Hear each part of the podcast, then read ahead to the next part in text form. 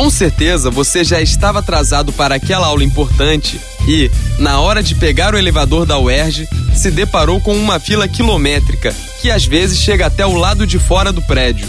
Ou então, no intervalo entre uma aula e outra, na tentativa de revisar a matéria no hall de algum dos andares, se deparou com um ambiente escuro devido às lâmpadas queimadas. Não é de hoje que os problemas de infraestrutura atrapalham a vida dos alunos. Na primeira semana de abril, o tempo de espera por um elevador às quatro da tarde era superior a 10 minutos em todos os dias. Somente cinco equipamentos estavam em funcionamento, sendo um deles dedicado exclusivamente ao transporte de cargas. Outro problema que assola a comunidade uergiana é a escuridão. O hall do décimo andar, por exemplo, está há quase um mês às escuras.